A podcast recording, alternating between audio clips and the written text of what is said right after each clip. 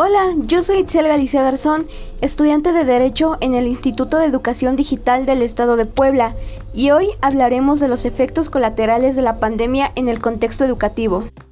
Actualmente estamos pasando por una situación que evidentemente nos afecta en todos los aspectos de nuestra vida, la pandemia del COVID-19.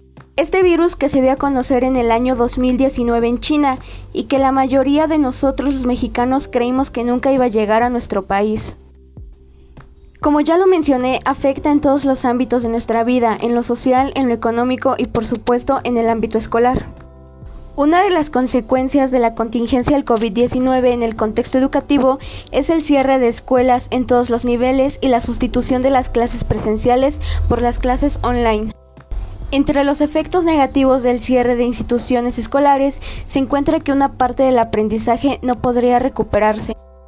Por otro lado, existe otro efecto que sin duda ha hecho que nos demos cuenta de que no todos los alumnos tienen el privilegio de tomar clases en línea, ya que muchas personas no cuentan con internet o un buen servicio de este mismo, una computadora o laptop, un celular con la capacidad necesaria para descargar una app y así poder estar presente en sus clases o no poder ver las clases televisadas por falta de una televisión.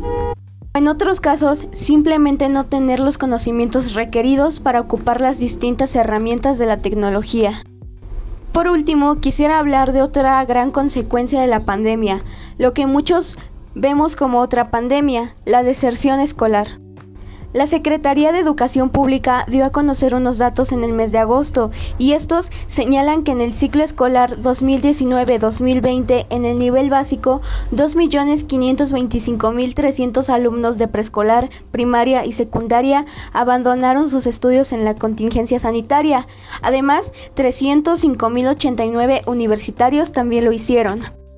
En conclusión, la contingencia ha traído consigo un gran cambio que no esperábamos y que nos ha despertado a una realidad que pocas personas conocíamos, hablando de falta de trabajo, de oportunidades, de una buena economía y en este caso de una educación de calidad u oportunidades para seguir recibiéndola.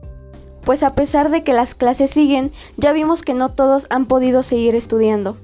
Sin embargo, hay que tener presente que debemos ser resilientes para así poder afrontar todo tipo de, adversidades.